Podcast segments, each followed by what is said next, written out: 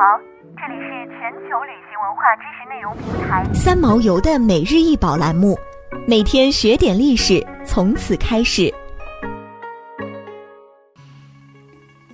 乾丰全宝鎏金，直径二点五八八厘米，为唐代西建的钱币，现藏于上海博物馆。乾丰全宝是唐高宗李治在乾丰元年（公元六百六十六年）铸造的一种年号钱。这种钱币的特征普遍为直径二点四至二点五厘米，穿径零点七厘米，重三点三到三点五克。钱文为楷书，钱写作钱，封即封禅时所建的祭台，钱封意为晒干新铸的祭台。前文“前锋”二字笔画中蕴含楷书的意味，全字则完全为楷书，只有宝字还是隶书。由此可知，前锋全宝是楷书入币文的始祖。中国使用货币的历史源远流长，随着商品经济的产生与发展，中国货币经历了原始货币、金属称重货币、铸币和纸币各自不同的发展阶段。唐代是中国货币制度发生重大变化的一个时期。唐代前期，水陆交通的日渐完善，使大量的农产品和手工业品都进入流通领域，促进了商品贸易的盛行。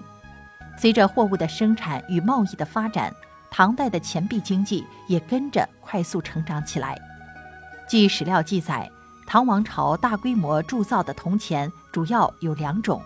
一是唐高祖时开始的开元通宝，另一种则是唐肃宗开启的乾元重宝。此外，唐高宗时曾短暂地发行过一种铜钱——乾丰全宝。关于乾丰全宝的流通背景，一方面，唐高宗时因为连年对外用兵，财政发生困难；另一方面，由于关注钱币不能满足当时社会的需求。造成了流通中铜钱日益短缺，盗铸、私铸在民间兴起，恶钱与官币同时流通等现象。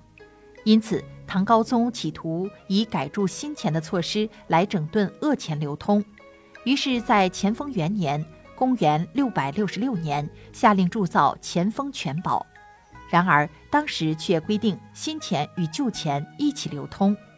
据《新唐书·识货志》的记载。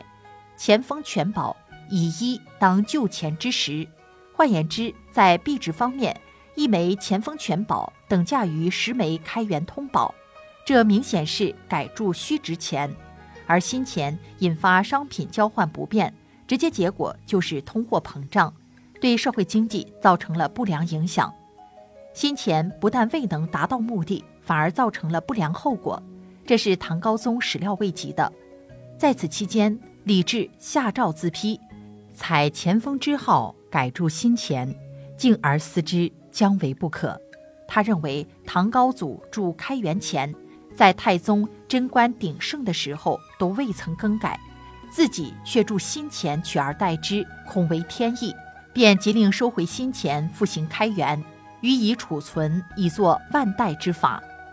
后来唐朝政府速将乾丰全宝回笼消融。改铸回开元通宝，乾丰全宝铸时仅八个月，乾丰二年便被废止，存世不多。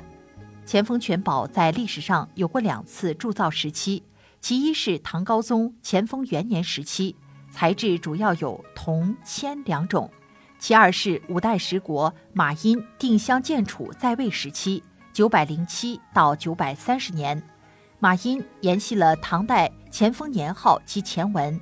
重铸了乾丰全宝，其钱材质有铜铁两种。钱丰全宝由于铸型时短，流传至今已是稀有钱币。上海博物馆收藏的这枚钱丰全宝为鎏金材质，它并不是流通钱币，而是被用于赏赐和当时民俗活动之中的一种钱币，更为珍贵。想要鉴赏国宝高清大图，欢迎下载三毛游 App，更多宝贝。等着您。